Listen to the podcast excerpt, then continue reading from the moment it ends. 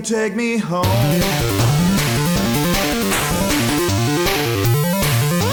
Space invaders, I will never gonna shoot you. Never gonna, never gonna shoot you. Come along. Space invaders, I will never gonna shoot you. Never gonna, never gonna shoot you. Come along. Where do I belong? Can you take me home?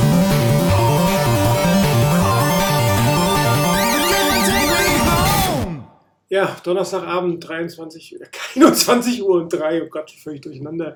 Wieder vor den Fans und Webradio mit der 208. Ausgabe. Ich habe mal wieder vergessen, oben die Nummerierung zu ändern. Ich hoffe, ihr entschuldigt das.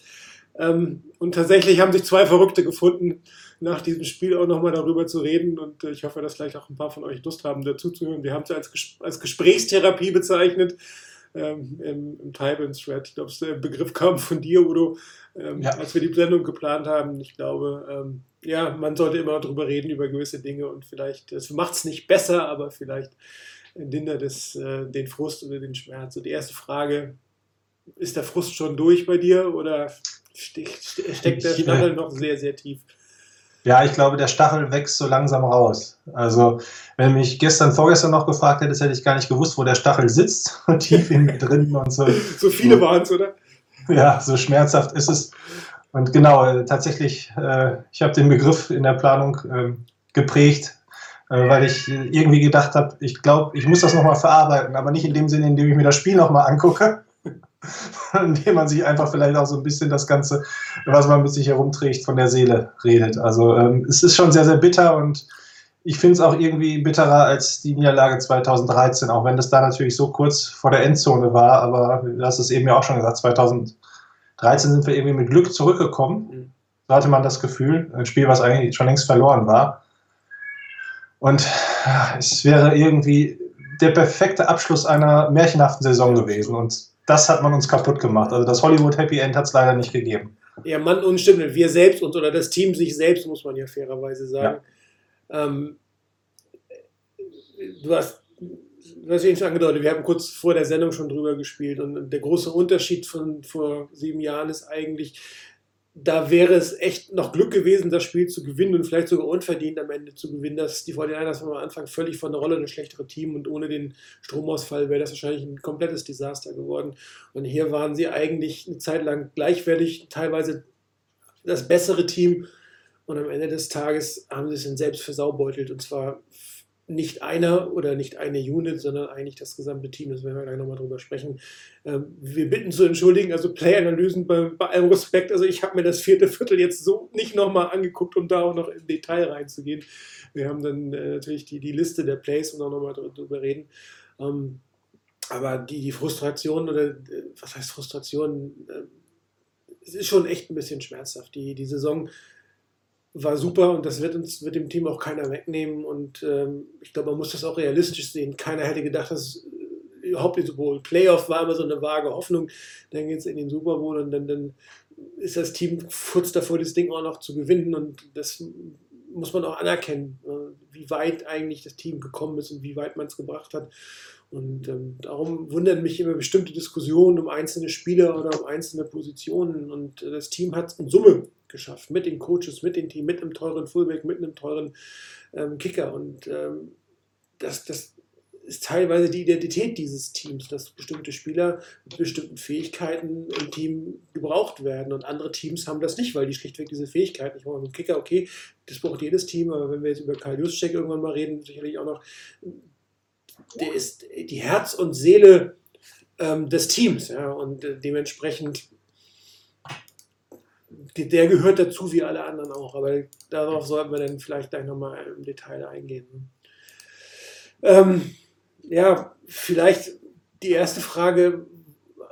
Könntest du konkret was festmachen, woran es gelegen hat? Hast du irgendwie das Gefühl, das war es jetzt? Also dieser eine Aspekt war es oder sind da mehrere Dinge, die ineinander gespielt haben?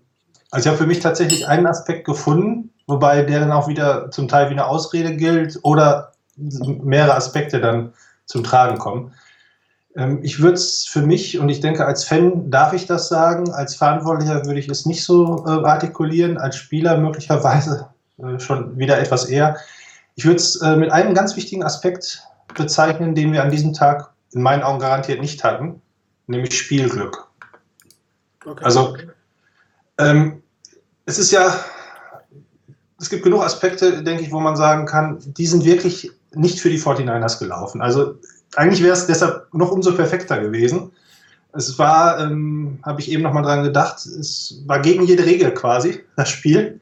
Die Chiefs standen bei vielen vorher als Sieger fest. Der Super Bowl MVP stand fest. Ich hätte gar nicht gewusst, wen ich hätte wählen sollen, wenn Mahomes nicht äh, diese, äh, diese Aufholjagd noch äh, orchestriert hätte.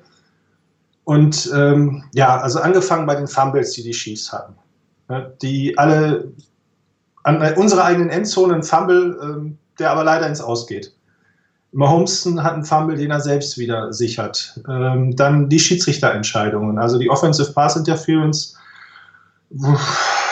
Ja, ähm, natürlich, der Arm ist ausgestreckt, der Verteidiger hat keine Chance ranzukommen. Hätten sie nicht gepfiffen, hätte wahrscheinlich die ganze Welt geschrien, Weltklasse, wie George Kittle sich da durchsetzt in der Situation. Ähm, dann, ich glaube, es war Quan Alexander, der mit Sicherheit nicht sein bestes Spiel hatte, aber sogar fast noch eine dritte Interception gefangen hätte. Dann wäre das Spiel, glaube ich, wirklich durch gewesen. Ähm, diesen, ich habe also, ich habe auch unter diesem Blackout des äh, Game Passes gelitten. Bei mir kam fünf, sechs Mal in Folge noch der letzte Touchdown, dann habe ich den neu gestartet und bin nicht mehr reingekommen, bin irgendwann schlafen gegangen, in dem sicheren Glauben, dass das Spiel verloren ist, aber in der ganz kleinen Hoffnung, guckst du es dir mal nochmal an. Dann habe ich diesen Helmet-zu-Helmet-Hit nochmal gesehen. Äh, ich weiß nicht, was da passiert ist. Also da gucken auch mindestens zwei Referees hin. Ich glaube, er ist auch nicht bestraft worden, weil dann hätte die NFL ja irgendwas zugegeben im Nachhinein. Ja, die Strafen würden wahrscheinlich heute oder morgen erst ausgesprochen ah, okay. werden. Aber mich würde es nicht wundern, wenn es da auch keine Strafe ja. für gibt. Wobei ich ihm jetzt auch keine böse Absicht unterstellen will. Aber klarer kann man ja nicht auf einen Quarterback mit dem Helm oder ihn da treffen.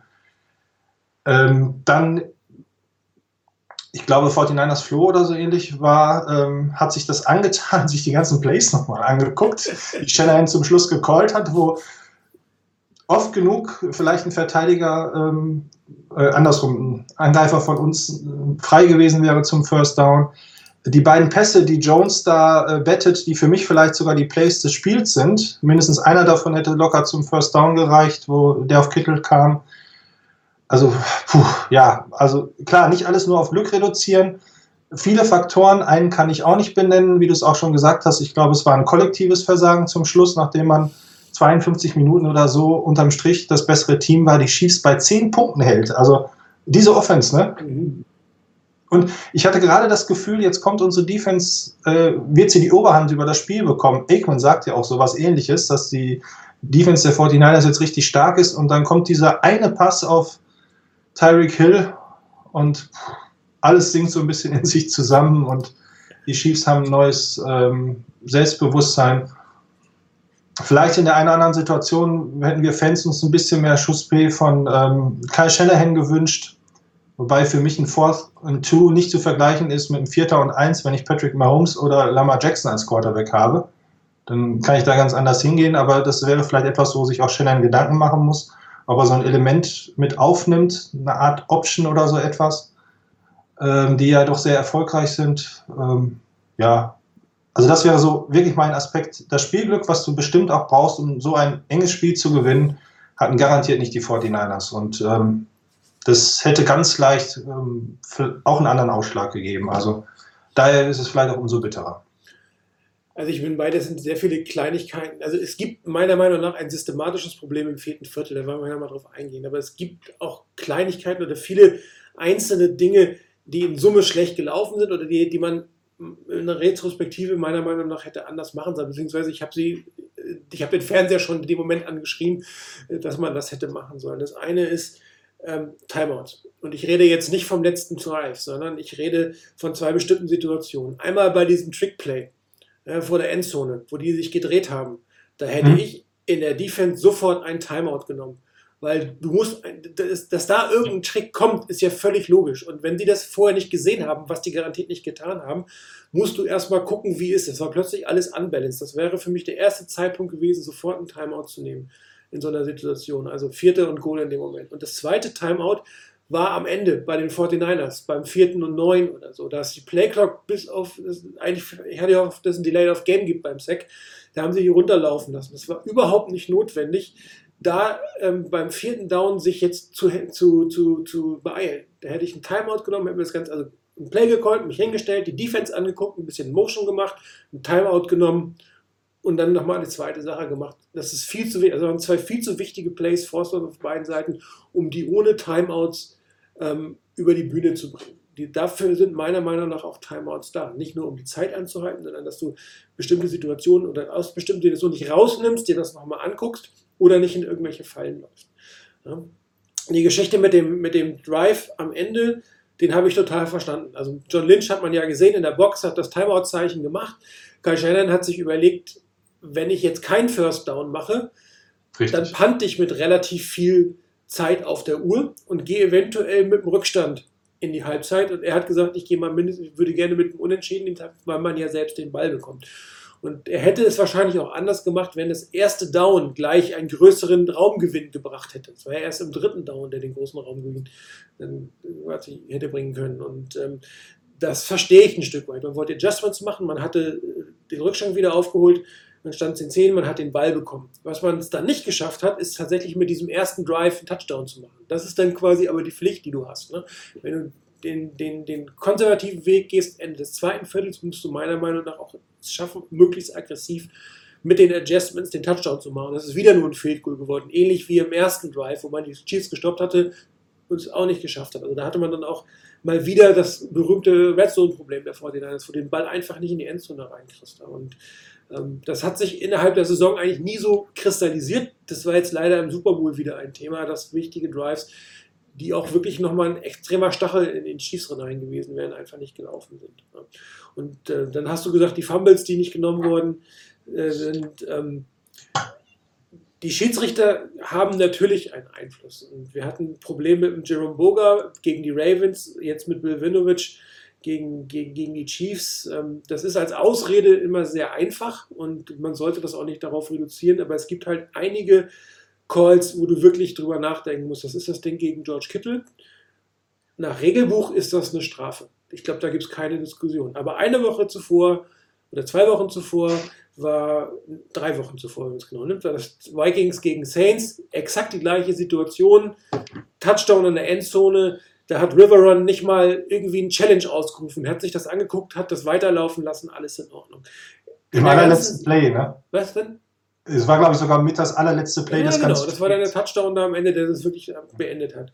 Das ist in der gesamten Saison nicht gecallt worden und jetzt im Super Bowl callst es. Also, es ist, der Call ist jetzt nicht inkorrekt, aber er ist inkonsistent. Und das ist halt, glaube ich, das, was unglaublich frustrierend ist. Plus die, End, die, die, die Pass-Interference in der Endzone von, von, wer war das, Mosley, glaube ich, oder war das, ich weiß gar nicht mehr, wer die Ich glaube, es war sogar Ruhe oder so. Aber ja. kann auch Mosley gewesen die man auch nicht hätte auch- geben müssen, weil man auf der anderen Seite gegenüber den Chiefs viele Holdings nicht gegeben hat, sowohl von der Linie als auch von den Defensive Backs. Ja, es ist regelkonform, aber es ist nicht konsistent. Und das ist das, was mich am meisten aufregt, dass du nicht mit, dass du nicht einen Super Bowl in Konsistenz zu dem feist, wie du es vorher gemacht hast. Und dann bitte auch für beide gleich.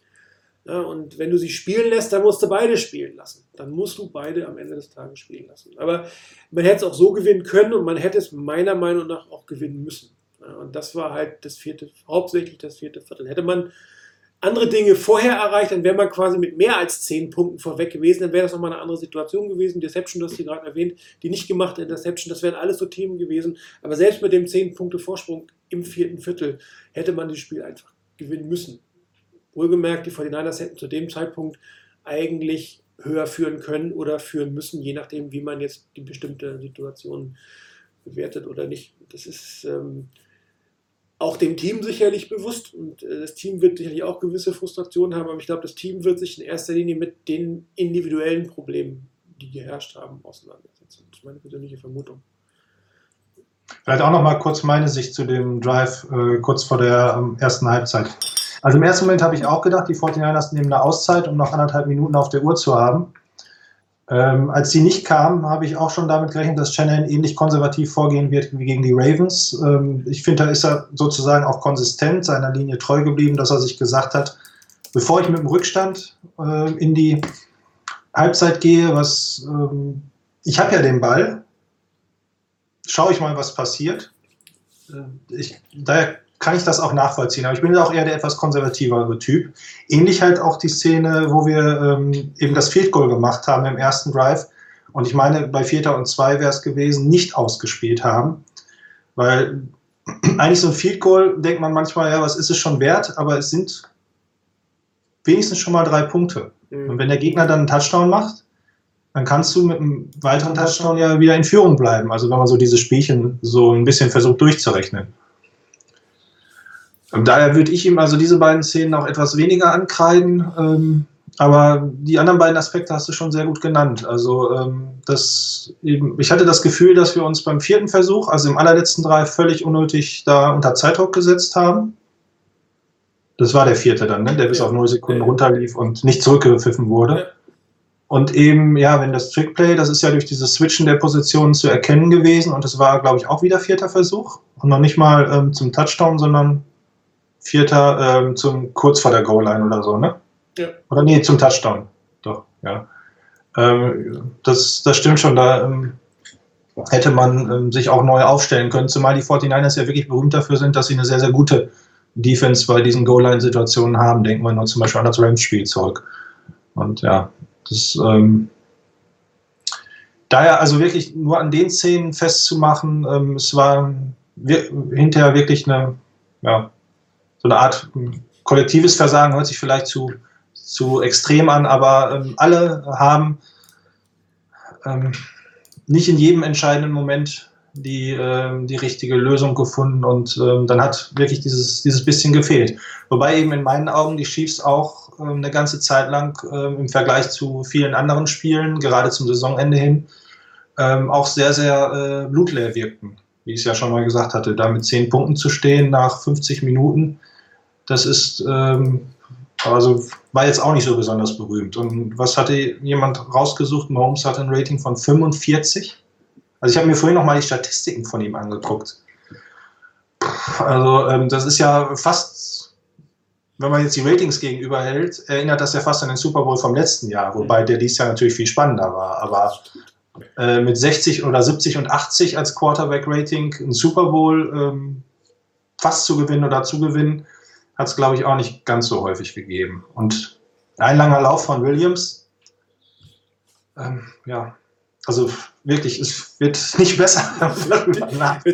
Also, ich ich bleibe so ein Stück weit bei, bei dem kollektiven Versagen im vierten Viertel, weil es sind ja eigentlich beide, beide Teams oder beide ähm, äh, Units am Ende schuld, schuld gewesen sozusagen. Die einen konnten den Ball nicht bewegen, die anderen konnten nicht verhindern, dass die Chiefs, Chiefs den, den Ball bewegen können. Und das ist natürlich schon seltsam, wenn du irgendwie vier Quarter, äh, drei Quarter und drei Minuten zehn Punkte zulässt und dann nicht mehr in der Lage bist, ähm, was dagegen zu tun oder dann die Fehler letztendlich auftauchen, die Coverage-Fehler auftauchen, individuelle Fehler auftauchen.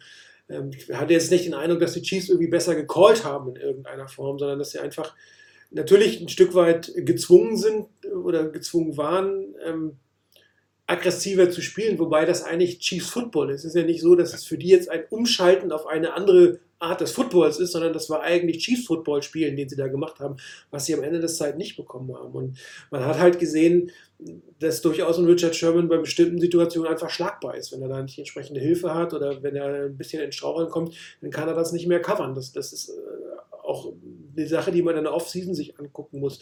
Weil er hat gegen, gegen Adams äh, gegen die Packers schlecht ausgesehen. Also gerade dann, wenn es wirklich schnell gehen musste und wenn die langen Pässe kamen, dann hat Sherman eindeutig Probleme gehabt. Dann äh, gab es beim Coverage-Fehler ähm, auf Tyreek Hill.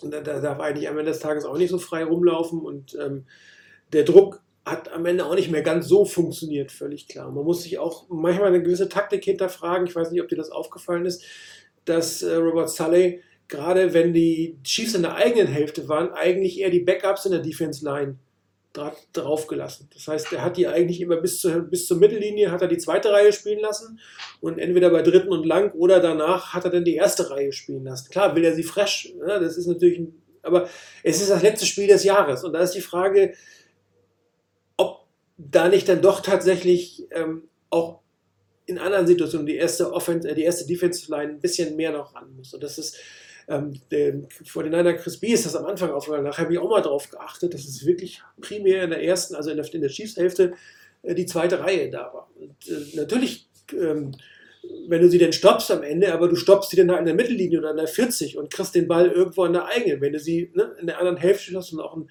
auch ein Field, äh, Field Position Spiel, was ja auch geht nicht nur, die zu stoppen, sondern auch entsprechend äh, dich selber in Position zu bringen. Also das ist ein bisschen, über diskutieren müsste. Und dann natürlich die Frage, war das Offensive Play Calling wirklich angebracht? Shannon hat ja gesagt, es war sein, nicht sein Ziel, die Zeit runterzulaufen, sondern die Ketten zu bewegen, was ja an sich richtig ist. Es macht ja keinen Sinn, dass du nur dreimal läufst und dann keinen First Down machst. Aber dreimal zu passen und keinen First Down zu haben und da nur irgendwie 50 Sekunden von der Uhr zu nehmen, ist auch nicht der Weisheit letzter Schluss. Und ich mache es jetzt nochmal auf.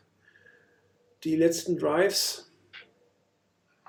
und äh, man muss natürlich fairerweise sagen, der Drive zum Touchdown, zum, zum äh, 20 zu 10, der war sehr gemischt. Na, wo ist er denn? Äh, Ähm, sehe ich ihn gar nicht. ja. Hier ist er. Ähm, ne, der war tatsächlich eine sehr gemischt. Also es war weder ein Pass, Pass-Heavy noch war der Run-Heavy. Das war ein sehr gemischter Drive. Also er hatte schon Erfolg mit der Mischung mit, ähm, mit Pässen und mit, ähm, mit, mit Läufen. Ja. Und er hat ja auch einige schöne Pässe gecallt auf Kyle Juszczyk. Aber wenn du dann wieder gehst, danach der nächste Drive, wo ist er denn gewesen? Das sind so die Sachen, die ich. Du machst du beim ersten Down sechs Yards. Du läufst für sechs Yards. Äh, Die 49ers haben, ich glaube, Mitte des zweiten Viertels angefangen gut zu laufen. Am Anfang war das mit dem Laufspiel ja auch nicht ganz so. Und da kann man ja nur vom Glück sagen, dass, dass ähm, Garoppolo eine hohe Trefferquote hatte. Der hatte ja irgendwann zwischen 17 von 20 oder sowas. Also eine sehr, sehr hohe Completion Rate hat er gehabt und hat den Ball bewegt. Und irgendwann begann dann das Laufspiel besser zu funktionieren. Und, äh, das ist so die Moment, die ich nicht verstehe. Machst du, ja, du läufst die Packers zu nieder, du läufst die läufst die Vikings nieder, hast hier wirklich angefangen gut zu laufen, läufst sechs Yards beim ersten Down und dann passte. Ja, das war jetzt ähm, da nee, ist fünf, ich bin beim falschen. Äh, ich bin im falschen Drive. Der Drive ist es. Da. Fünf Yard bist du gelaufen, nicht sechs Yard und dann zwei inkomplete Pässe. Da frage ich mich wirklich, bei 6-13 zu spielen, fünf Yard im ersten Down, Laufspiel funktioniert, warum nicht weiter? Warum nicht weiter? Warum nicht weiter? Ja, und ähm, das ist die Frage, die sich, glaube ich, Shanahan stellen muss, ob das wirklich eine gute Idee war, dann den Matt Bomber zu spielen, weil ja auch ähm, tatsächlich sichtbar Garoppolo die letzten zwei Drives nicht mehr ganz so sicher gespielt hatte. Warum auch immer das der Grund ist, ob das jetzt ein Nervenflattern war oder ob die Chiefs besser gespielt haben oder ob die Referees irgendwelche Sachen nicht gesehen haben, das will ich jetzt gar nicht irgendwie in Frage stellen. Aber optisch sah es nicht mehr so gut aus. Also das Laufspiel wirkte besser als das Passspiel, fing gut an und dann höre ich damit auf am Ende. Und das sind so die Momente, wo ich sage, das ist das nächste Thema. Ähm, warum mache ich nicht das weiter, mit dem ich eigentlich in die Playoffs gekommen bin und in den Playoffs gut gespielt habe? Und da ist immer die Frage, ähm, was sind da die Gedanken? Ne? Du könntest dir natürlich überlegen, ja, ich habe das gleiche gegen die Falcons gemacht und jetzt glaubt keiner, dass ich es wieder mache, weil damals ist es nicht schief gegangen, also stellen sich alle darauf ein, dass ich laufe, also passe ich. Ja, dieses äh, sich selbst outzumachen. Und äh, Tyron Matthew selber hat im Interview hintergehört, dass ich das super fand, dass die 49ers vom Laufspiel weggekommen sind, weil der wahrscheinlich auch schon gemerkt hat, dass die, dass die Chiefs das Laufspiel nicht so gut stoppen können. Also wenn der Gegner das selbst schon merkt, äh, dass, dass er im Lauf nicht so gut ist, dann sollte das das Team eigentlich auch merken, dass es im Lauf besser vorankommen kann. Ja, und ähm, das waren zwar inkomplette Pässe, da sind ein paar Sekunden nur von der Uhr genommen und dann stehst du mit dem Rücken zur Wand am Ende des Tages. Und das sind so die Momente, wo ich sage, ja, jeder, gerade im vierten Viertel, hat jeder Mannschaftsteil, viele individuelle Spieler. Das macht Joe Staley eine Vollstart, was natürlich auch nicht wirklich geholfen hat. Ähm, da kommen komische Calls in der Defense, komische Calls in der Offense, Stellungsfehler, ein Quarterback, der nicht trifft. Vielleicht sind die Routen auch nicht. Und darum meine ich, es ist, am Ende ist es eine kollektive Geschichte gewesen, weil nicht, nicht ein Teil oder ein Spieler dreht das Spiel um 21 Punkte in, in 12 Minuten. Das geht meiner Meinung nach nicht. Vielleicht auch noch mal kurz äh, zurück ähm, zu dem, was du gerade sagst. Also ich hatte das Gefühl am Anfang des Spiels, das Laufspiel, oh, das funktioniert heute so gar nicht. Also dieses Achtmann in die Box der Chiefs, das hat Erfolg. Also wir ja so ein bisschen in Frage gestellt hatten, ob sie das wirklich sich nochmal leisten wollen, äh, werden und also auch wollen dann gegen die 49ers nach dem Erfolg im Spiel gegen die Packers und eben auch gegen die Vikings davor. Dann ähm, ging es mir auch ähnlich. Hatte ich auch das Gefühl, so langsam kommt das Laufspiel jetzt. Jetzt können wir darauf aufbauen. Ähm, wurde nicht gemacht. Ähm, ich glaube, was es vielleicht für die Zukunft nicht unbedingt besser macht, ob Shanahan das irgendwann mal anders callen wird, ist es tatsächlich, dass ähm, einige Pässe, die er gecallt hat, ja auch gut zu First Downs hätten führen können. Also ähm, er hat eben zum Beispiel in dem Drive, wo du gesagt hast, erster Versuch und fünf Yards, dann hätte ich jetzt auch vermutet, dass man im zweiten möglicherweise noch mal läuft, weil man hat ja noch zwei Versuche. Selbst wenn es nur drei Yards sind, kann man sich dann ja noch was überlegen. In zwei Jahren ist alles offen, ne? Genau den, das war, glaube ich, der Pass, den Jones dann gebettet hat. Also wo, wo Kittel frei gewesen wäre. Ähm, ja. das, zum First Down. Das könnte ihn natürlich auch jetzt wieder auf diesen Standpunkt bringen, so nach dem Motto, ja, so schlecht hast du es ja gar nicht gecallt. Du hattest ja die Passplays, wo du die, ähm, die Chiefs falsch erwisch, erwischt hättest. Aber ähm, tatsächlich äh, würde man zumindest mit dem Lauf wenigstens mehr als ich habe es mir eben nicht angeguckt, aber es waren wahrscheinlich wirklich diese 50 Sekunden von der Uhr nehmen. Mhm. Den Chiefs natürlich auch nochmal Aufwind geben, nach dem Motto, wow, jetzt haben wir sogar noch fünf Minuten. Und äh, wenn ich an die Pässe zurückdenke, äh, die eben dankenswerterweise da, äh, die wir kurz in, im Nach-Thread dann gesehen haben, das war, glaube ich, auch wieder sehr viel, was Garoppolo auf seiner neuralgischen rechten Seite kurz nicht gesehen hat. Ne, du hattest ja mal so schöne Stats gezeigt, dass er da eben seine große Schwäche hätte. Ja. Ähm, hier sieht es ziemlich gut aus. Ja, aber, aber die, die, die, ähm, Schwäche ist genau ähm, in dem rechten Feld unterhalb der Interception rechts. Er ja, hat auch keine genau. Completion angebracht. In der Mitte hat er nicht viel angebracht. Die drei. Also, viele dieser, dieser drei ähm, nebeneinander stehenden bei, bei, bei 10 Yards waren gebettet. Ne? Das war da der mhm. rechte, aber dann abgeschlossen. Beziehungsweise ähm, da hat er ähm, meiner Meinung nach teilweise die falschen Anspielstationen gewählt. Da waren andere, wären andere besser gewesen. Und einmal hat er tatsächlich Kittel in der Mitte nicht gesehen. Und das hat mich ja. komplett gewundert. Da war Kittel komplett frei. Kann natürlich sein, weil gebettet wurde, weil in der Mitte sonst immer alles zu war. In dem Moment war das Play offen, das weißt du ja auch nicht. Das ist jetzt immer eine Situation, wo du, ich, ich sehe das, da war er frei. Aber das ist, er, guckt ja nicht mit Absicht da nicht hin, sondern es wird schon seine Gründe haben, warum er da in dem Moment dann nicht mehr hingeguckt hat. Ne? Das wundert mich vor allem auch so ein bisschen, weil er ja Rechtshänder ist. Ne? Also eigentlich sagt man ja, das wirst du als ehemaliger Quarterback viel besser wissen, aber es ist doch einfacher mit Sicherheit und weniger riskant, nach rechts hin zu werfen, als quer vor der, Ver vor der Verteidigung, vor der Line her? Oder blendet man das völlig aus? Also, Naja, wenn du kannst dir mal überlegen, wenn du, wenn du, wenn du als Rechtshänder so stehst, ist das natürlich durchaus eine einfache Geschichte. Wenn, wenn du nach da willst, musst du dich relativ weit drehen, um Okay, hinzuwerfen. Ne? Nach links Ja. ist es eine kürzere Bewegung. Also ich finde es fast einfacher, nach links zu werfen, ehrlich gesagt. Also zumindest, wenn du schnell werfen musst, weil du dich weniger, ne? das hast du Okay, musst ja, ja. eigentlich mehr so in die, in die Richtung reingehen. ich Warum das jetzt Angst vor seine, der, vor der äh, nee, Symmetrie ist das falsche Wort. Also vor der Geometrie eher. Dieses vor einer Verteidigung herwerfen als sozusagen um eine Verteidigung rum. Aber klar, den. Was ähm, natürlich einfacher ist, ist ähm, tatsächlich, wenn du ähm, so Crossing-Routen wirfst. Die Mhm. sind logischerweise einfacher. Du musst dich zwar weiter drehen, aber der kommt dir hinter der, hinter der Offense-Line vorbei und hinter den Spielern, da siehst du ihn besser. Die siehst du links natürlich deutlich schwieriger. Das ist richtig. Also von der Optik ist kurz links schwieriger, von der Optik ist rechts, aber von der Wurfbewegung, also ich persönlich finde es einfacher, tatsächlich nach links oder gerade als nach rechts, also zumindest wenn du schnell, ne, wenn, du, wenn du dich Ja, mehr drehen musst. Aber von, vom Gucken ist natürlich rechts etwas einfacher, wenn du so stehst. Ja, völlig klar. Also dem, dementsprechend, äh, warum das seine Schwäche ist, ich gehe davon aus, dass auch Shanahan diese Charts kennt, da werden die sicherlich dran arbeiten, weil das natürlich auch Defenses wissen, dass das eine schwache äh, Geschichte ist. Da kannst du auch deine Verteidigung drauf ein bisschen einsetzen, dass da nicht so viel kommt oder dass es da ein bisschen schwieriger wird. Ja. Was meiner Meinung nach auch eine Schwäche sind, sind diese die Swing-Pässe, da wird er dran üben müssen. Die, die ähm, kommen irgendwie nicht, nicht mit Zip genug, also auch nicht genug in den Lauf. Da müssen die Spieler oft warten oder die gehen zurück. Das Mhm. gefällt mir bei ihm auch nicht ganz so gut. Während andere Sachen einfach fantastisch funktionieren. Nur, ich meine, das ist auch nur ein Mensch. Ja, und der steht kurz davor, den Super Bowl zu gewinnen mit, mit zehn Punkten vor und da geht natürlich auch im Kopf irgendwas los. Und da kommt eine Defense, die auf Teufel komm raus dieses Spiel noch drehen will. Und ja, da kommen unglaublich viele Sachen zusammen, die da sind. Und was, was ist jetzt letztendlich wahr? Was, was, was dazu geführt hat, dass, dass seine Präzision ein Stück abgenommen hat, die Completion ein Stück abgenommen hat. Dazu müsste man wahrscheinlich das Spiel wirklich nochmal drei, vier Mal auch gucken, wie sich die Adjustments da am Ende, Ende getan haben. Ja.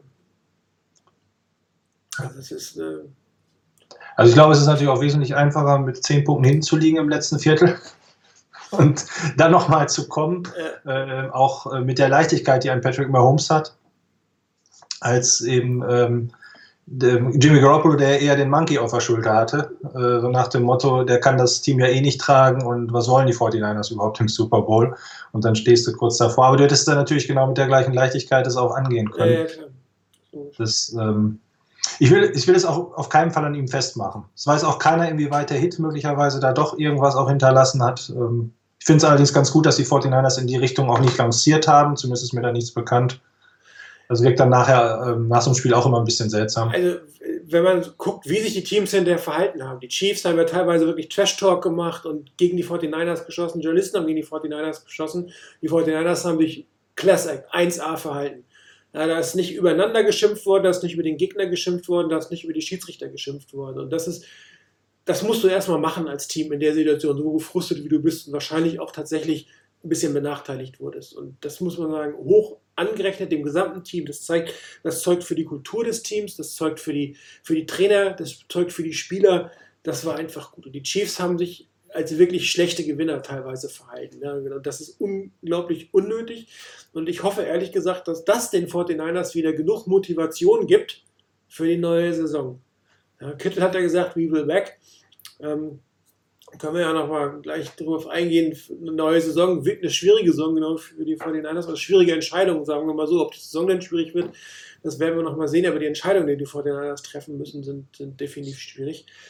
Ähm, aber das Verhalten dieses Teams über die gesamte Saison ist, finde ich, erstklassig. Und du kannst wirklich stolz sein, finde ich, so ein, auf so ein Team. Und da kann man auch sagen, das ist mein Team. Die, die stehen für, für, für, für, für Arbeit, für Fair Play, für Kreativität, also für alles Positive im Football hat dieses Team in der Saison gestanden und ähm, hätte es definitiv auch, glaube ich, verdient, am Ende zu gewinnen. Ja. Ob man das das nächstes Jahr so ist. Und ähm, darum gibt es auch für mich wenig Grund, jetzt das Team anzugehen oder Entscheidungen anzugehen oder einzelne Menschen anzugehen oder die, die Coaches anzugehen. Die haben alle mehr aus diesem Team rausgeholt, als wir es alle, glaube ich, jemals für möglich gehabt gehalten haben. Und was wir immer noch nicht vergessen dürfen, ähm, Garoppolo spielt die zweite, ne, die erste komplette Saison in diesem System. Er hat fünf Spiele gemacht,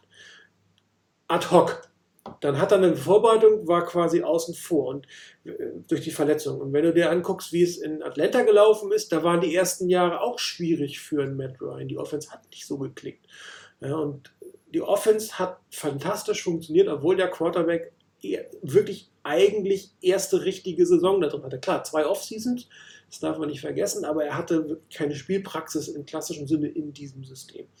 Und das macht mir halt sehr viel Hoffnung, dass, dass das im nächsten Jahr nochmal ein Stück nach oben geht. Also dass die nochmal in der Lage sind, eine Schippe draufzulegen, was, was das Schema angeht und was die Präzision angeht. Und es kommen ja auch ein paar Spieler zurück oder neu hinzu. Ja, es werden keine Free Agents sein, aber ähm, ich weiß nicht, wollen wir das Spiel jetzt ab, wollen wir auf die Zukunft gucken? Wollen wir noch über das Spiel nochmal reden oder wollen wir die Zukunft gucken? Vielleicht. Ich habe eben noch mal ganz kurz überlegt, wir zum Spiel noch viel ein. ja. Auch irgendein wichtiger Aspekt, den wir vergessen hätten. Ähm, Halbzeitshow, aber ich habe sie nicht gesehen. Nein, ich, ich glaube auch, ähm, das Spiel, also einen Aspekt, den du genannt hast, so geht es mir auch. Ähm, jeder geht ja mit solchen Enttäuschungen auch anders um, aber ich bin äh, wirklich Fan dieses Teams und Supporter des Teams. Und in diesem Jahr noch mehr als sonst. Also unter Harbo gab es zum Schluss so eine Phase nach dem Motto, da war mir das fast egal, was da lief. Und äh, Chip Kelly äh, wollen wir vielleicht gar nicht erst extra erwähnen. Äh, Ähm, und es wäre wirklich die perfekte Krönung gewesen, um das nochmal zu sagen. Und letzte Woche haben wir hier noch gesessen und erzählte, ja, es war trotzdem eine geile Saison. Ich habe blöderweise den Vergleich mit dem Eishockey-Olympiafinale gebracht. So ähnlich fühle ich mich jetzt, wobei ich denke, dass dieser, dieser, dieser Stachel etwas tiefer sitzt. Beim Eishockey wäre es einfach nur ein verrückter Traum gewesen. Also, dass Deutschland da Olympiasieger wird im Eishockey. Ähm, aber das wäre, wie du es gesagt hast, das ähm, eigentlich sogar drei Jahre harte Arbeit, glaube ich. Also vom Front Office her Ja. angefangen, über das Playbook äh, zu verinnerlichen, äh, was Kittel an Schmerzen auf sich genommen hat. Wenn ich es richtig gelesen habe, soll er ja zwei Jahre lang mit einer kaputten Schulter gespielt haben und solche Dinge alles. Und ähm, trotzdem irgendwie am Ende hat leider, das will ich auch nochmal loswerden, auch für mich vielleicht, um den Frust zu verarbeiten, die Mannschaft gewonnen, die scheinbar gewinnen sollte. Also ähm, nicht, dass das jetzt der Aspekt war, dass deshalb die Schiris so gepfiffen haben. Aber es war dann doch irgendwie das runde Bild. Es fing an, äh, ich weiß nicht, ist das äh, hier dieses Good Morning Football oder so ähnlich, wo die ähm, Leute gefragt wurden, wer denn MVP wird. Und ich meine, Michael Robinson und Steve Smith hätten da ganz gute Äußerungen gemacht. Und ich weiß gar nicht, wer da in der Mitte saß. Der sagte nur Patrick Mahomes. Und seine Begründung war, weil er mit diesem Spiel sich als neuer Superstar der Liga manifestieren wird. Deshalb wird er MVP. Ähm, und das hat er vorher schon mal fallen lassen. Dann in den ähm, in diesen kurzen ähm, Szenenzusammenfassungen zur Halbzeit, das hat mich sowas von angekotzt, da waren, glaube ich, auch nur Szenen von Patrick Mahomes. Der Rest des Spiels war völlig egal. Und äh, ja, irgendwie, gut, also er hat eine super Saison gespielt, er ist ein spektakulärer Spieler, den man sich auch toll angucken kann. Wenn wir ihn 2017 gedraftet hätten, Shanahan hat es gut erklärt, warum wir es nicht gemacht haben. Aber wenn wir ihn in dem Jahr gedraftet hätten, äh, das haben ja auch manche anklingen lassen, wäre völlig klar gewesen, wer diesen Super Bowl gewinnt. Möglicherweise zumindest. Ähm, ja, es sollte halt wohl irgendwie nicht sein und damit möchte ich auch einen Deckel drauf machen auf dieses Spiel. Ich will noch eins sagen, und zwar, Reagan hat noch was geschrieben mit, äh, ging nochmal um den Drive, Punkte zu verzichten gegen, Mhm. gegen die Chiefs. Ähm, das eine ist, auf Punkte zu verzichten, das andere ist, keine Punkte zu riskieren. Und das muss man halt gegeneinander abwägen. Und die Fortinanders hatten die Defense ja mit der Defense, die, die Offense relativ gut im Griff. Und ich glaube, Shanahan wollte auf gar keinen Fall mit einem Rückstand. Also es war ihm wichtiger, nicht mit einem Rückstand in die Halbzeit zu gehen, als eventuell nochmal drei Punkte. Ich meine, es gibt dir keine Garantien. Ich meine, anderthalb Minuten zu spielen, du hattest drei Timeouts, aber du standst an der eigenen 20. Ja, ähm, es gibt ja keine Garantien für Punkte. Es gibt nur ein Potenzial für Punkte, genau wie es ein Potenzial für Gegenpunkte gibt. Und ich glaube, er hat sich entschieden, erstmal zu gucken. Er hat auch gesagt äh, im Interview, ich gucke mir erstmal an, wie es läuft. Ja, und wenn es gut läuft, dann versuche ich nochmal was. Und äh, man hat das ja mit dem dritten Down gut gelaufen, hat dann nochmal wirklich den tiefen Pass gespielt. Aber es war meiner Meinung nach wichtiger, keine Punkte zu kassieren. Also wirklich mit diesem Unentschieden in die Halbzeit zu gehen. Und so wie das Spiel gelaufen ist zu dem Zeitpunkt, halte ich das auch für durchaus eine richtige Entscheidung. Wenn man zurückgelegen hätte, ist ein völlig anderes Thema. Ja, wenn du gesagt hast, okay, ich liege jetzt, was weiß ich, zwei Scores zurück und kann jetzt einen aufholen und einen danach, ist das nochmal eine andere Hausnummer. Du musst, aber es war kein Muss. Und ähm, das ist aber eine Philosophiefrage und da wird jeder eine andere Meinung zu haben. Der eine sagt, das ist richtig, der andere das ist richtig. Und er ist der Headcoach, er hat so entschieden und ich persönlich kann es ein Stück weit nachvollziehen. Vielleicht hätte ich mir auch mehr Aggressivität gewünscht, aber retrospektiv ist das immer schwierig zu sagen. Ich meine, wenn er das Also anders gemacht hätte und es hätte einen Pick 6 gegeben und die 49ers hätten zurückgelegen, hätte jeder gesagt, komm, warum geht er nicht in die Halbzeit und ähm, macht die Adjustments. Also wie du es machst, ist es eigentlich falsch, es sei denn, du erzielst einen Touchdown, dann hast du es richtig gemacht. Mit einer Sekunde auf der Uhr oder so. Genau, Also ich persönlich muss auch zugeben, als es 10-3 für die Chiefs stand, war ich schon so ein bisschen konsterniert. So nach dem Motto, oh, geht das doch in die Richtung, Ja, wie alle sagen. Und dann macht Kyle äh, diesen, Just, diesen Touchdown. Da habe ich so richtig gespürt, es ist doch noch Leben bei den 49ers drin. Und ich persönlich, also du musst ja irgendwie mit Wahrscheinlichkeiten spielen, finde ich, dieses Spiel. Und auch deine Entscheidungen treffen. Und halte auch die Wahrscheinlichkeit mit 90 Sekunden auf der Uhr in der eigenen 20, wenn man gerade mal einen Touchdown geschafft hat, für genauso groß, dass die Chiefs nochmal punkten, als dass man selbst punktet. Und wenn man aber definitiv den Ball hat, also ich kann es auch wirklich nachvollziehen. Und ich glaube nicht, dass man sagen kann, wenn er da so gecallt hätte, dass Touch, also im Football ist ja auch jedes Spiel wieder eine andere Situation, jedes Play eine andere Situation, dann hätte es 27-10 gestanden oder so. Ja, und das äh, Genau, dann wärst du nicht ja auch so einfach. dann hätten die Chiefs von Anfang an der zweiten Halbzeit auch nochmal anders gespielt. Also jedes, jedes Play, jedes Score ändert die Dynamik. Du kannst es einfach nicht hochrechnen. Das muss man, muss man immer wissen. Wenn das eine Play stattfindet, findet das andere nämlich nicht mehr statt. Okay, Super Bowl Frust, glaube ich, ein bisschen hinter Genau. uns gebracht. Ähm, wir gucken mal ein Stück weit äh, auf die neue Saison. Ich habe geschrieben, Covades 49ers. Die 49ers ähm, haben einen, ich glaube, einen wirklich exzellenten Kern dieses Teams. Einen teilweise jungen Kern, ähm, aber sie haben viele wichtige Entscheidungen für diese Saison zu treffen. Ein paar Entscheidungen haben sie schon getroffen, das muss man ja auch sagen. Sie haben Quan Alexander verlängert, womit er meiner Meinung nach mindestens die kommende zwei Saisons bei den 49ers bleibt. Diese Saison sowieso, weil das Dead Money durch, diese, durch den äh, Bonus, den man gegeben hat, wäre totaler Quatsch, ihn zu cutten. Also da würde man ja einen Verlust machen auf der Salary Cap Seite. Ich das richtig? 14 Millionen? Ja, genau.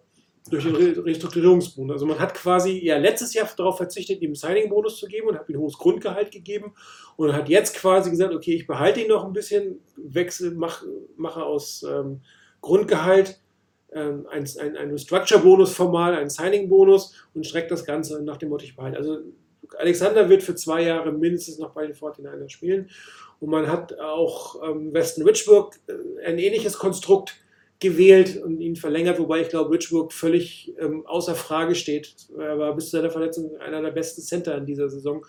Und da werden die 49ers noch sehr viel Spaß mit dran haben mit ihm, glaube ich. Das war eine gute Entscheidung.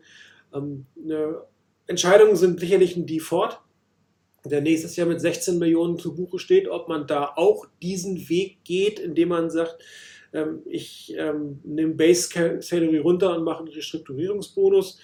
Man könnte sich zum Beispiel überlegen, dass man das so lange zieht, ähm, bis Bosa seinen Vertrag bekommt, seinen zweiten Vertrag bekommt. Dass man sozusagen mit, mit dem kleineren Gehalt von Bosa spielen kann ähm, und dann die vorzubehalten. Aber das ist auch eine strategische Entscheidung. Will ich das oder will ich das nicht? Oder behalte ich ihn nur noch mal dieses Jahr und cutte ihn dann danach, je nachdem, wie es läuft. Ich weiß nicht, ob du es mal gehört hast. Es gibt ein Gerücht, dass äh, Nick Bosa, äh Quatsch, Joey Bosa 2021 gerne zu den 49ers möchte.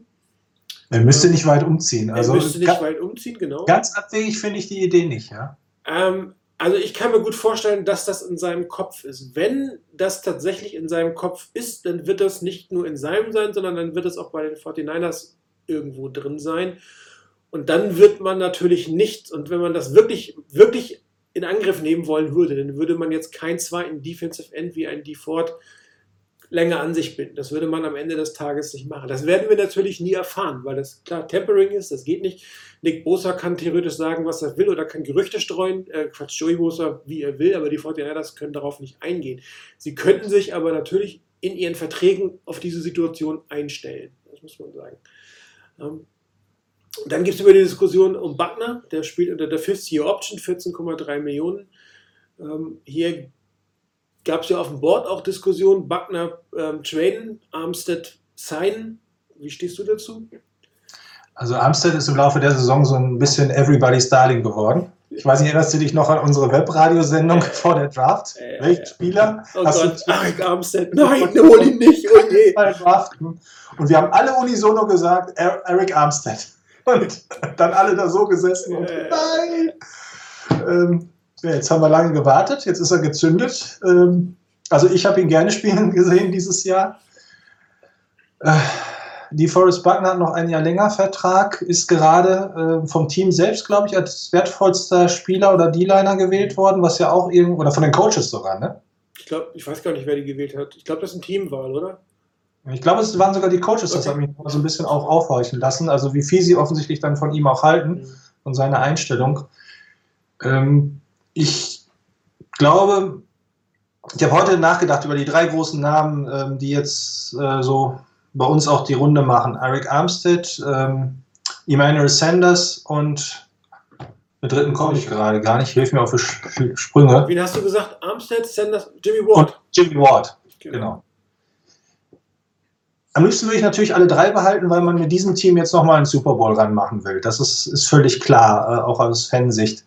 Aber wenn es aus irgendwelchen Gründen bei allen dreien nicht klappt, weil sie eben zum Beispiel zu teuer werden, könnte ich damit leben.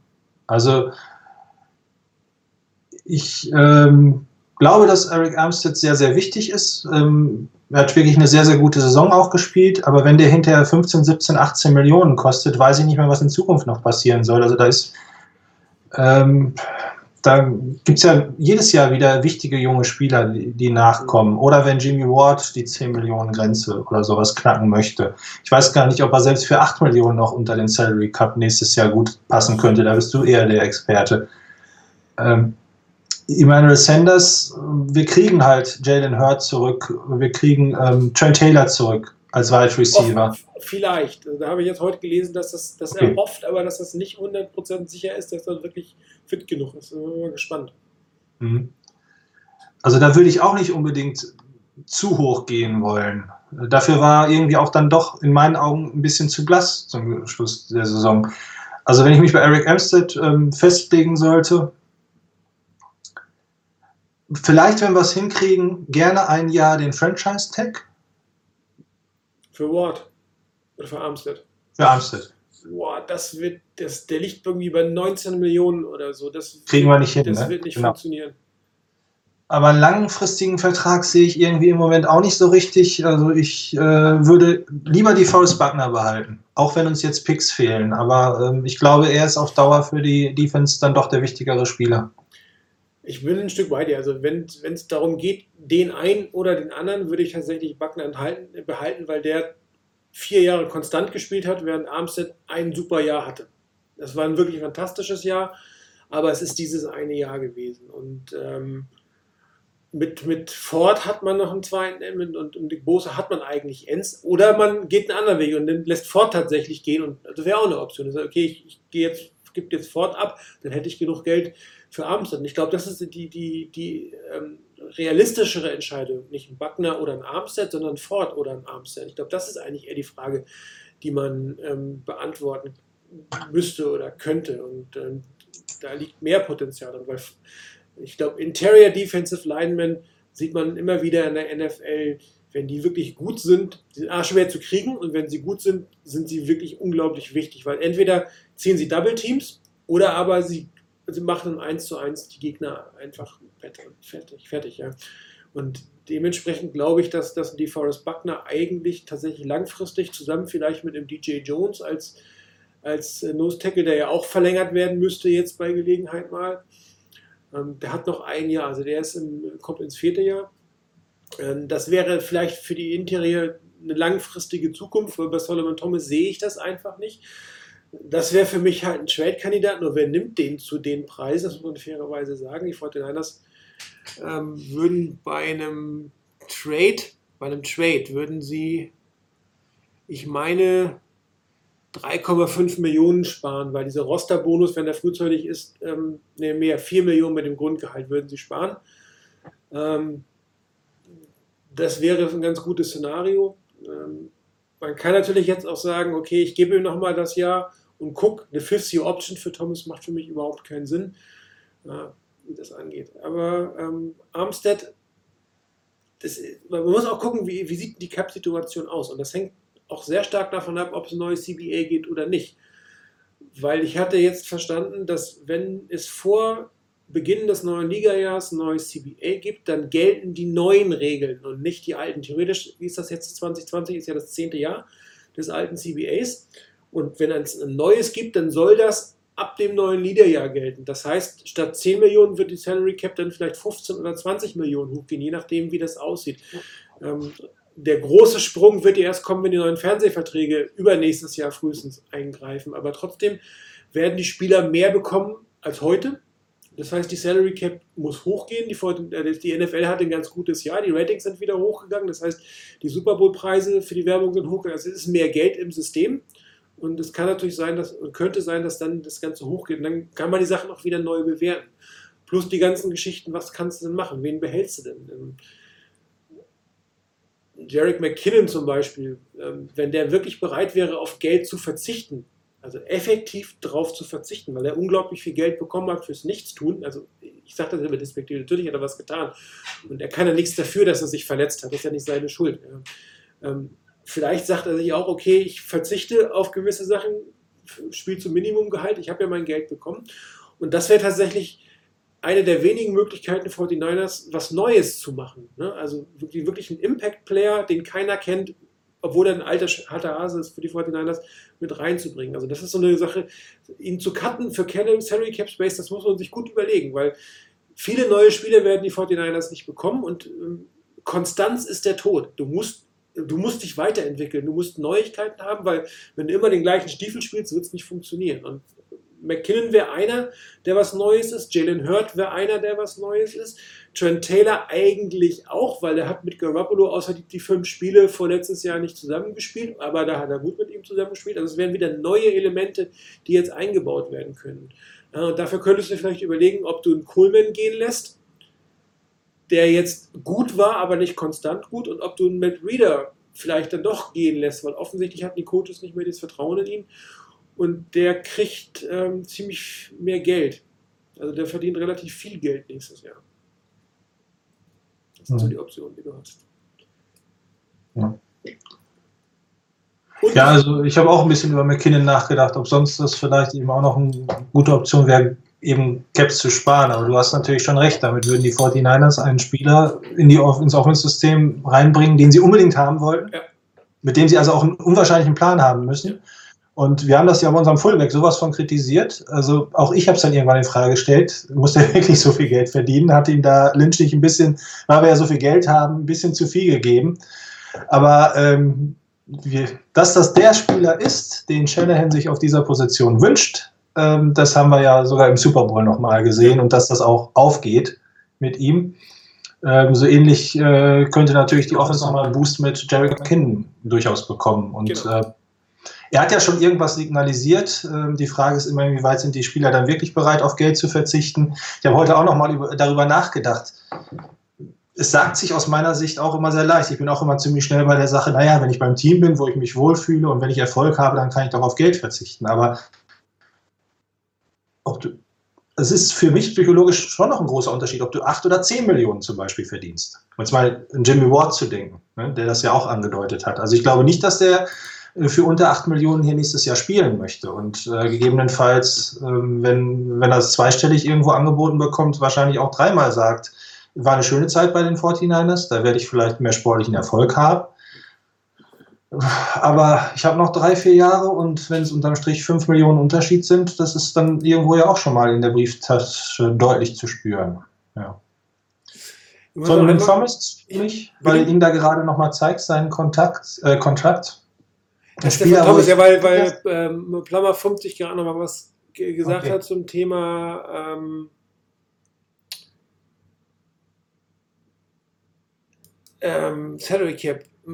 Ich bin mir nicht sicher, ich meine, jetzt muss ich erstmal umschalten, Mhm. dass der Rosterbonus im, in diesem Jahr die 3,569 Millionen, wenn, wenn der Trade rechtzeitig stattfindet, also bevor dieser Rosterbonus fällig wird, dann müsste meiner Meinung nach das neue Team diesen Rosterbonus bezahlen. Und dann würde er nicht den 49ers zur Last legen. Vielleicht, äh, Marek, hast du andere Informationen, was das Ganze angeht, dass der schon bezahlt ist. Der ist garantiert, völlig klar. Also wenn du ihn cuttest, ist es Dead Money, völlig logisch. Ja, aber wenn du ihn ähm, tradest, vor, bevor das Ding ausgezahlt wird und das neue Team das zahlt, dann müsste das eigentlich zu Lasten des neuen Teams gehen. Und deswegen glaube ich halt, dass er auch überhaupt nicht tradefähig ist. Weil warum sollte das neue Team jetzt einen 4 Millionen Roster-Bonus zahlen für den? Es sei denn, man hat ihn ist so hoch im Kurs, dass er, ähm, dass man sagt, ja, ich will ihn sowieso verlängern in irgendeiner Form. Dann kann man das, das mit reinbringen.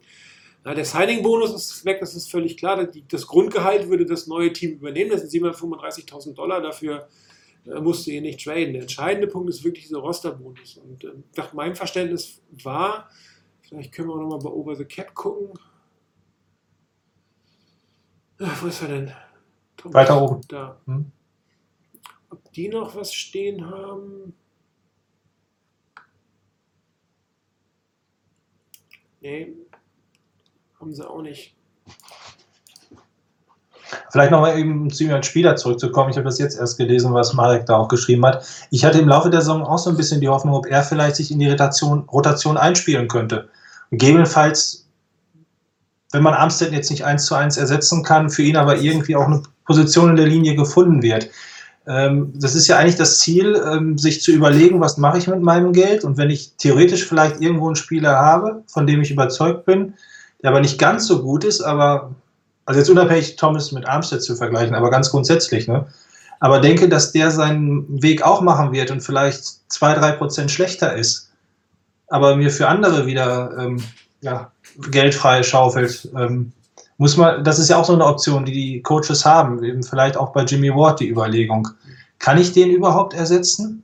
Und wenn ich ihn ersetze, oder ersetze, ja, ähm, also genau, kann ich ihn überhaupt ersetzen? Das sagt eigentlich schon alles. Also ich habe es hier gefunden. Äh, Solomon Thomas, der Rosterbonus ist am dritten Tag des Trainingcamps ist der fällig.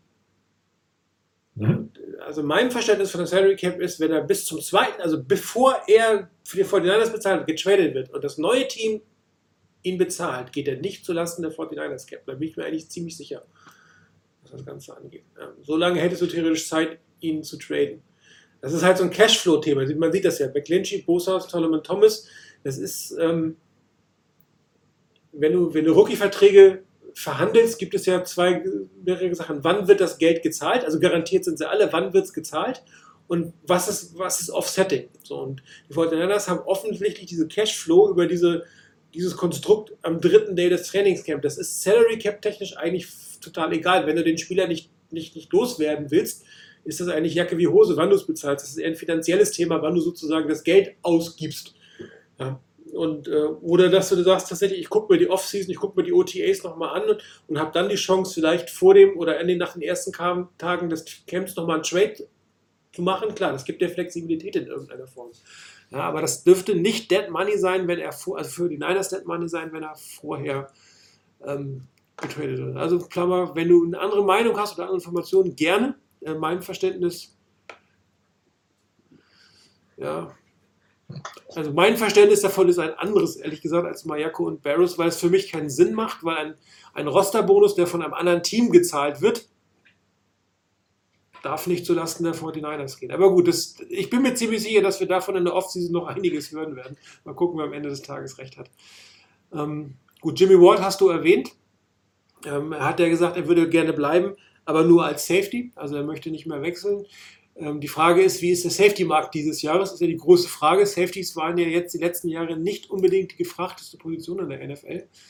Und das kann es natürlich sein, dass die 49ers hier eine Chance haben, Ward äh, zu behalten. Und meiner Meinung nach wäre es auch wichtig, ihn zu behalten. Also er hat wirklich, ich habe Ward sehr oft sehr stark kritisiert, weil er gerade am Anfang äh, oft sehr schlecht ausgesehen hat, plus die Verletzung. Aber ich finde, diese Saison hat er wirklich ganz fantastisch gespielt, hat einige sehr, sehr wichtige Stops gehabt, wichtige Tackles gemacht, hat wirklich gut da hinten gespielt. Das Ding auf Tyreek Hill ist vielleicht ein Stück Teilschuld von ihm, aber das auch maximal als Teilschuld. Das Sehe ich auch so, ja. kann man ihm nicht alleine anlasten.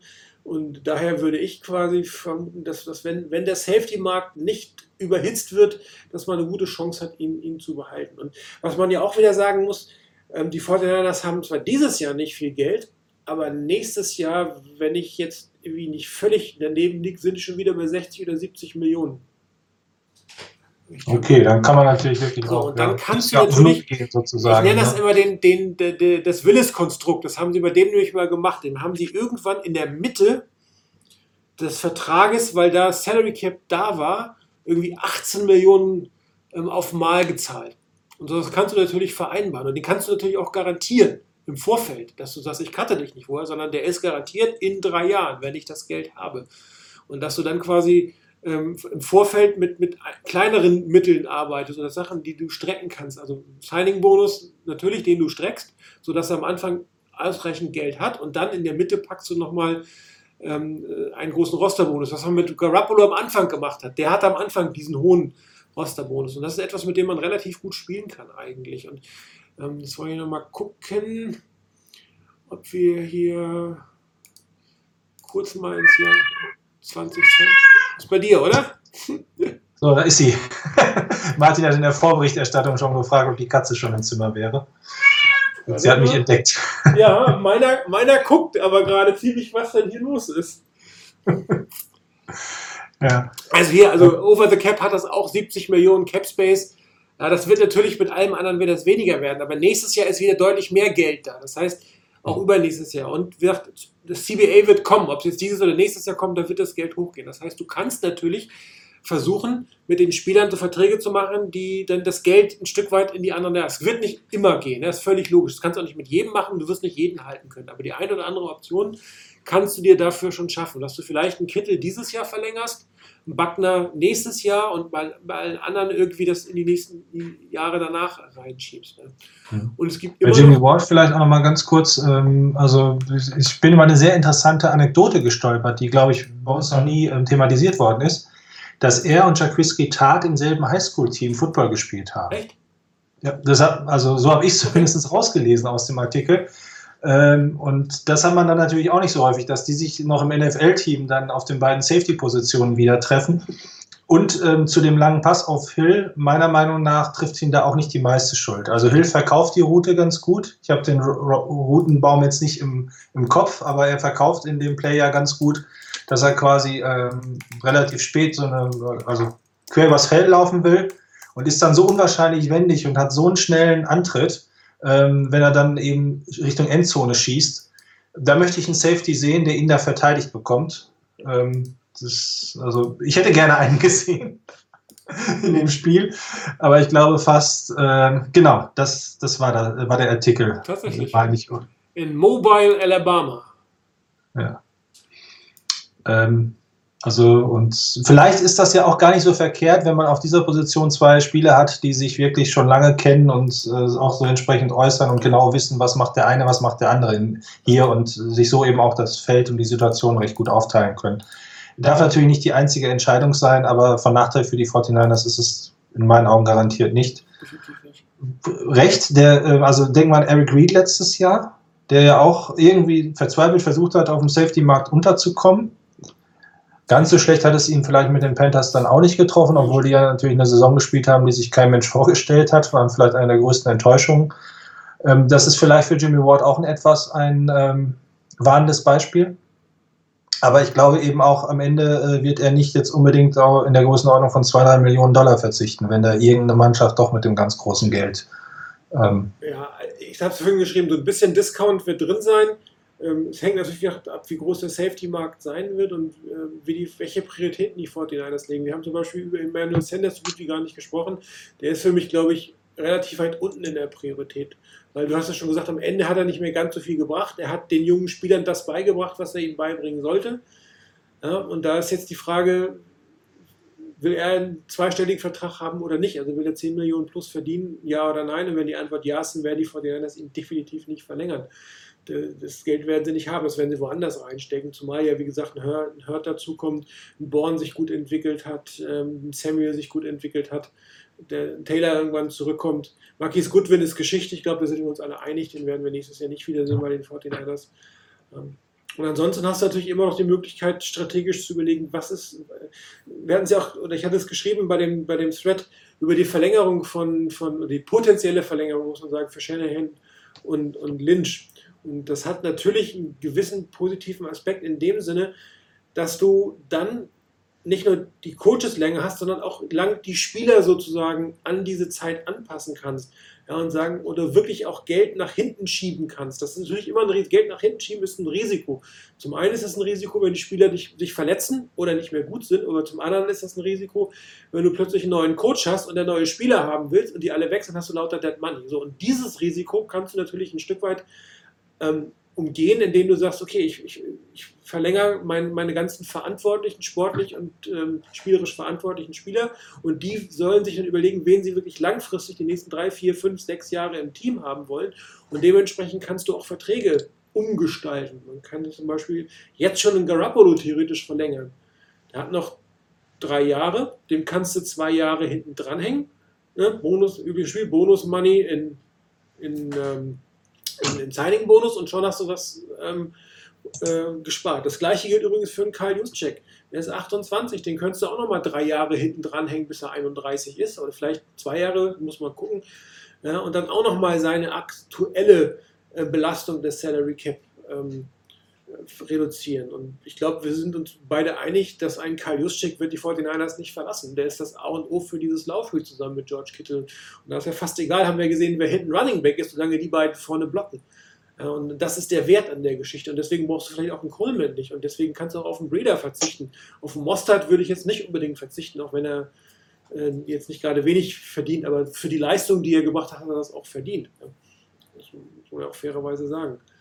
Und es gibt halt Spieler ähm, wie, wie ein äh, DJ Jones und wie ähm, George Kittle, die kriegen beide eine Gehaltserhöhung von 1,5 Millionen ungefähr in diesem Bonusprogramm, weil sie gewisse Trigger über Spielzeiten haben. Das ist halt auch Geld, was quasi vor zwei Jahren noch gar nicht einkalkuliert war, was aber jetzt kommt. Äh, wo du natürlich jetzt sagen könntest, okay, ich warte nochmal mit der Verlängerung, aber an George Kittle jetzt in die Free Agency gehen zu lassen, nächstes Jahr, und dann im Tech arbeiten zu müssen, wobei das ein Tight End Tech geht immer wieder, musst du dir halt auch überlegen. Aber es ist halt nicht ganz so dringend, weil er ja schon eine Gehaltserhöhung sozusagen bekommen hat. Ja, aber trotzdem werden die Fortinanders daran arbeiten. Sie haben es ja auch selbst gesagt, dass es eine Priorität für sie ganz ist. Ne.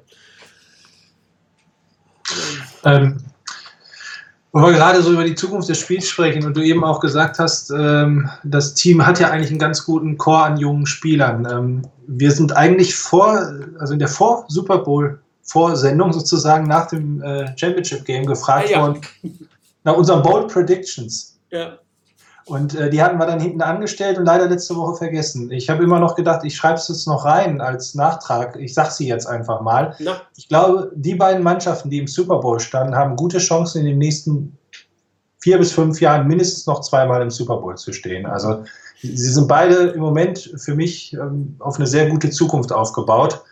Und ähm, du hast ja genug Aspekte genannt, dass es auch Möglichkeiten gibt, dieses Roster beisammenzuhalten. Wir haben mit Tarek Marathi natürlich auch einen, der dieses ganze Money-Spiel auch gut beherrscht und da immer Wege gefunden hat. Ähm, also das wäre, ist mein positiver Ausblick für die Zukunft. Ähm, ich glaube, ähm, natürlich hat das Team einen ganz anderen Druck nächstes Jahr. Von den Rams hat es auch niemand erwartet. Ähm, Die Rams hatten aber, glaube ich, Pech, durch dass die Konkurrenz in der eigenen Division stärker geworden ist. Ähm, die, äh, gegen die sich die 49ers natürlich auch wieder werden durchsetzen müssen nächstes Jahr. Aber ähm, ich bin guter Dinge, das hätte ich aber auch über die Chiefs gesagt, dass dieser ähm, Fluch des Super Bowl-Verlierers äh, für nächstes Jahr, ähm, also beide Teams wieder in die Playoffs einziehen werden und ähm, wir wirklich auch echt hoffen können, dass äh, wir noch eine Revanche in den nächsten paar Jahren erleben werden. Also Stand heute würde ich auch sagen, die 49ers kommen nächstes Jahr wieder in die Playoffs. Wie weit sie denn kommen, weißt du immer nicht.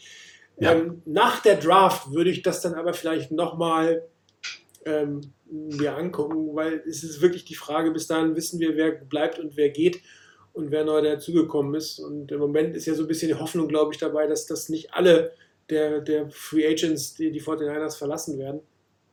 Ähm, es wird ein anderes Team sein, es werden andere Spieler dort stehen, es werden einige nicht mehr dabei sein. Ähm, irgendjemand hat sogar geschrieben, dass man sich über Richard Sherman definitiv Gedanken machen müsste mit seinen 12 oder. Ne, äh, ich muss ja nicht spekulieren, ich kann ja gucken. Äh, nicht 2021, da läuft sein Vertrag aus. Wir haben übrigens noch einen anderen Wide Receiver, den ich eben gesehen habe, Dante Pettis. Wo man auch nicht weiß, wie der sich Das entwickelt. stimmt. Ich habe mir einige Spiele aus 14 der ersten. Saisonhälfte nochmal angeguckt in der Vorbereitung und fanden da wirklich gar nicht so schlecht. Aber Kendrick Bourne hat natürlich noch einen ganz anderen Willen, äh, was das Blocking und so weiter betrifft. Ich glaube, das ist wirklich einer der, äh, der Sachen, an der er arbeiten muss. Aber du wolltest nach Richard Sherman schauen, genau. 14 Millionen. Also das ist auch eine Entscheidung, die du eigentlich treffen musst. Willst du das nochmal bezahlen oder nicht? Andererseits ist er natürlich ein unglaublicher Leader. Das ist auch ein bisschen was wert. Wie viel es wert ist, das können wir natürlich von hier letztendlich nicht beurteilen. Ja. Und da in seinem Alter ist das halt ein bisschen schwierig zu sagen, ich hänge mal eben zwei Jahre hinten dran und strecke ein bisschen Grundgehalt für, für einen Signing-Bonus. Äh, Das ist schon, also das wird auch eine interessante Diskussion in dieser Offseason, wie es mit ihm weitergeht. Was, was Pettis angeht, also ich bin mir eigentlich ziemlich sicher, so teuer ist der auch nicht, dass die 49ers äh, ihm nochmal jetzt mit in die Offseason rein, ins Camp mit reinnehmen. Sollte das im Camp überhaupt nicht gehen, ist das für mich ein 1A-Trade-Kandidat für den 53er Cuts. Aber Stand heute würde ich ihn erstmal zumindest mal äh, im Camp mitsehen. Und ähm, er hat ja auch gewisse Qualitäten. Und er ist auch noch sehr jung und vielleicht reift er noch ein bisschen heran und baut ein paar Sachen ab oder stellt ein paar Sachen ab, die Shannon an ihm anscheinend nicht so unbedingt zu gefallen scheinen. Und ähm, dann wäre man natürlich mit einer sehr, sehr jungen ähm, Potenzial auf Wide Receiver äh, vertreten für die nächsten Jahre, was dann eher günstig ist. Also das Wide Receiving Core wäre in dem Moment dann doch relativ günstig und das ist ja auch das, was du eigentlich haben musst. Wenn du, wir hatten das damals ähm, äh, diskutiert, als äh, Willis, Bowman und, A und ähm, Alden Smith sozusagen und Justin Smith, also das, dass die Front Seven damals so exorbitant teuer waren. Das ist ein Stück weit geht es jetzt wieder hin bei den 49ers und das bedeutet, dass andere Units das Geld einfach nicht haben können.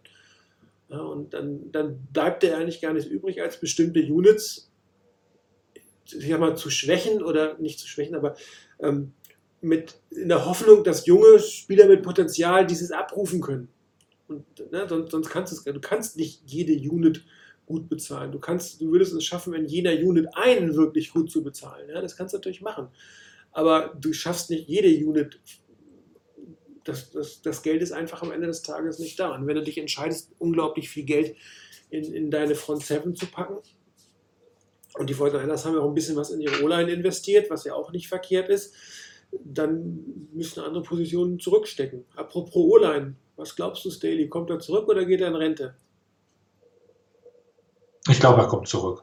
Also er hat ähm, nach der Verletzung, äh, Pause, die ersten Spiele, hat er eher Rost angesetzt, glaube ich. Aber er hat zum Schluss gesehen, dass er noch mithalten kann und ähm, dass das Team auch auf ihn bauen kann. Und ähm, ich denke, er möchte nicht unvollendet abtreten. Ja. Das ähm, wirklich ja, also du hast es eben, als du die Seite gezeigt hast, ich glaube, es war auch Matt Barrows oder so, der irgendwie einen Artikel hatte, ähm, die 49ers würden gestärkt und frohen Mutes und wir haben noch eine, ähm, eine große Challenge offen aus dem Nach-Super Bowl-Meeting rausgehen. Ich denke, dass er dieses Gefühl auch mitnimmt. So nach dem Motto, okay, dieses Jahr hat es nicht gezeigt, aber George Kittle hat es ja auch gesagt, wir werden zurückkommen und da will er auch dabei sein. Also das denke ich äh, schon, würde mich jetzt überraschen, wenn er nach dieser Saison zurücktritt. Wenn wir ge- gewonnen hätten, hatten wir ja auch schon spekuliert, weil das vielleicht als perfekten ähm, Moment sieht. Zumal es ja auch zwischen dem Roster ähm, jetzt, glaube ich, nicht zwingend ähm, er das Gefühl hat, es gibt einen Spieler, der genauso gut meine Position ausfüllen kann.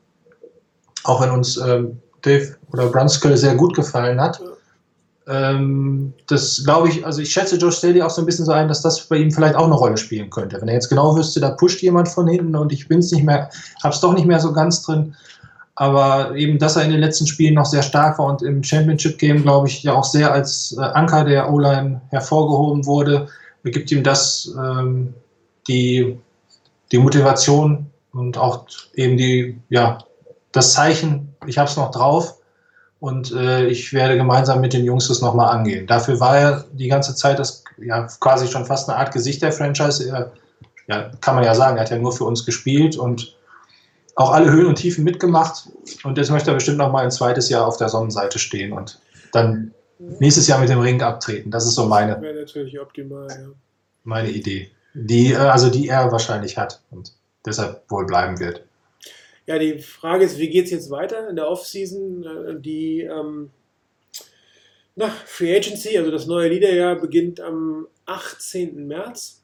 Ähm, die sogenannte Legal Tampering Methode, äh, Periode, also wo quasi ähm, Free Agents kontaktiert, potenzielle Free Agents kontaktiert werden dürfen, ähm, beginnt am 16. März. Ähm, die Franchise-Tags selber sind, glaube ich, tatsächlich mit dem neuen Liederjahr zu Beginn. Die 49ers haben keinen Vertrag, der ihnen sie quasi zwingt, frühzeitig Entscheidungen zu fällen. Sie hatten ja mal so eine Geschichte mit Anquan Bolin, wo es dann irgendwo so eine Opt-out-Geschichte gab. Ähm, das gibt es jetzt nicht. Alles, was an äh, garantierten äh, ähm, Grundgehältern anfallen wird, ist entweder jetzt schon garantiert, da gibt es keine Entscheidung, oder wie, wie Maratha das auch immer wieder macht, am 1. April, also zwei Wochen nach Beginn des neuen Liga-Jahres, werden. Vielleicht zeigst du es nochmal kurz, was du da geöffnet Ja. hast. Äh, das ist uah, falsch. Oder ist es nicht vorbereitet? Doch, doch, das Doch, ne? ist äh, Niners Nation. Ähm, Ja. Jason Hurleys äh, Salary Cap mäßig für die 49ers wirklich immer die beste Quelle. Also wenn es Diskrepanzen in Zahlen gibt, nämlich immer die von Jason Hurley, da hast du die größte Chance, dass die stimmen, wie immer er das, was der für Quellen hat. Die sind echt fantastisch. Er hat nochmal eine Auflistung gemacht. Das sind also die Spieler, äh, bei denen Grundgehälter zum Teil oder vollständig garantiert sind. Und ähm, man sieht die ganzen Rookies zum Beispiel oder ehemaligen Rookies, Samuel, McGlinchey, Bosa und so weiter, die sind alle ähm, sofort garantiert, also mit, da gibt es kein Datum, ab wann sie garantiert sind. Unterschied, ich habe es ja vorher gesagt, wenn sie getradet werden, werden quasi die Grundgehälter, die ähm, erst dann fällig sind, wenn sie bezahlt werden, sozusagen von einem anderen Team übernommen. Also selbst wenn du Jimmy Garoppolo ähm, am 1., nach dem 1. April traden würdest, würden die 15,7 Millionen die Garantien fürs andere Jahr, aber gezahlt wird das erst später. Ja, das wird dann erst im Laufe, die sind nur garantiert. Und die, welche zum Team die garantiert, ist völlig egal. Aber bei allen Spielern, wo 1. April steht, davor könnten die 49ers ihn quasi cutten, ohne dass dieser Anteil in irgendeiner Form Salary Cap relevant ist. Natürlich alles, was schon gezahlt wird, ist dann schon der Part. Aber da gibt es jetzt nichts, was irgendwie direkt vor dem Ligajahr gemacht werden muss. Das heißt, die einzige Entscheidung, die du eigentlich vor Beginn des Ligajahres treffen musst, sind die für die wichtigen Free Agents. Also sprich für was wir sagen, Morton, Armstead Sanders, da musst du dich vorher entscheiden. Und das wird halt die nächste Zeit eigentlich passieren. Ja, und die Diskussion ist auch, wird ein Kittel und wird ein Buckner diese Offseason verlängert. Beim Buckner glaube ich ehrlich gesagt nicht. Ich glaube, die 15 Millionen ähm, für den Fifth Year Option wird man ihn bezahlen. Ich glaube, da ist eher Kittel das, das Thema, dass man da was machen will. Ja. Aber man sieht auch, dass gewisse Spieler hier definitiv äh, sich überlegen müssen oder man sich überlegen muss, ähm, behält man einen Marken Zocher? Da habe ich auch schon gehört, der ist in 1,5 Millionen, das könnte man eventuell sparen und billiger haben. Ähm, Robbie Gold hatten wir ja gesagt, den kannst du nur traden. Also irgendjemand muss quasi seinen Vertrag komplett übernommen, übernehmen, ansonsten ist das komplett garantiertes Gehalt. Aber Vielleicht bei Chicago nochmal anfragen, Ja, wenn man ihn genau. werden wollte. Äh, Das sind Rosterboni. Das kommt jetzt irgendwie so nicht zum Tragen. Wir hatten ja die ganze Geschichte schon mit den Rookies, wenn deren Rosterboni, die jetzt unabhängig da sind, ob die spielen, wenn die, wenn die ähm, fällig werden und dann die Off-Season-Boni, sieht man Garoppolo ein relativ hohes, aber das ist man, glaube ich, sehr gern bereit zu bezahlen, wenn er in die ganze Off-Season geht. Aber das sind eigentlich in der Regel Kleckerbeträge und ähm, die werden in der Regel ja auch verdient von den meisten Spielern, die da sind. Also Bedeutet, die 49ers haben jetzt eigentlich Zeit bis zum Beginn der Free Agency, sich über ihre eigenen Free Agents Gedanken zu machen, müssen davor nichts letztendlich finden, werden sicherlich die ein oder anderen Verträge von Spielern umstrukturieren, wenn sie sie behalten wollen oder dann halt nochmal cutten. Ähm, die Draft selber ist 27. April oder so. Eventuell auch 23. Ja, so früh dieses Jahr doch. Okay. Ähm, ich komme nur darauf, weil das ein ähm, Datum bei uns in der Familie ist und Ah, ich okay. das irgendwie in dem Zusammenhang habe. Aber ja. Ähm, das nächste Datum, was dann noch dazu kommt, jetzt habe ich es mir gerade ent, entfallen, ist Spielplan. Für alle, die wissen, wann werden sie ihr vor den Niners sehen. Das wird in der Regel die Woche vor der Draft. In der Woche, Mitte der Woche vor der Draft, gerade weil die Draft dieses Jahr relativ früh ist, glaube ich nicht, dass es zwei Wochen vor der Draft rauskommt. Das ist manchmal der Fall, wenn die Draft relativ spät ist. Ich sehe das hier relativ früh, wenn du sagst, dann wird wahrscheinlich in der Woche vor der Draft wird der Spielplan bekannt gegeben für die 49ers. Ähm, wir werden uns in der Offseason Gedanken machen, wie wir im Webradio weitermachen, ähm, was wir behalten wollen, was wir vielleicht auch ändern wollen. Da wäre auch die Bitte an euch, wir werden das hier nochmal posten. Äh, Gibt es irgendwelche Wünsche, Veränderungsbedarfe, Dinge, die wir lassen sollten, die wir tun sollten? Wir überlegen auch nochmal, ob wir vielleicht den einen oder anderen in die Crew mit hineinnehmen. Neue mit dazu. Äh, Skywalker war ja schon einmal mit dabei, der durchaus Interesse gezeigt hat, das nochmal etwas regelmäßiger zu machen. Was wir uns überlegt haben, ist, dass vielleicht auch der eine oder andere, der in einem Thema sehr versiert ist, dieses mal vorstellen kann, beispielsweise das Thema Analytics. Da würden überlegen wir, ob wir eine gezielte Sendung äh, mit, mit Flo machen, dass der das ganze Thema Analytics hier mal vorstellt und einer von uns sozusagen es moderiert und Fragen stellt. Das werden wir uns nochmal überlegen. Aber wenn ihr noch Ideen oder Wünsche habt, was wir verändern können, wie wir es anders machen können, ähm, wenn euch Sachen fehlen oder auch auf die Nerven gehen, nach dem Motto, den will ich nicht mehr sehen, dann, dann sagt uns das. Ähm, ich glaube, Udo, wir beschließen jetzt mal die Saison 2019 und äh, die nächsten Sendungen, die wir dann machen werden, wir wissen noch nicht wann, wahrscheinlich eher so in drei, vier Wochen, äh, wenn man mal die ersten Wasserstandsmeldungen hat zu den 49ers, wie es weitergeht. Das wird sich dann schon auf die neue Saison konzentrieren. Ich danke allen, die zugehört haben, äh, denen es auch Spaß macht, hier uns auf YouTube nicht nur zu hören wie früher immer, sondern auch zu sehen. Ähm, gelegentlich mal eine Katze im Bild zu haben, gerade bei uns beiden in der Regel.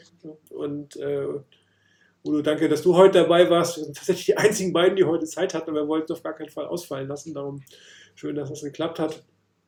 Und äh, wir sehen uns in den nächsten Wochen. Wir kündigen es rechtzeitig an. Bis dann.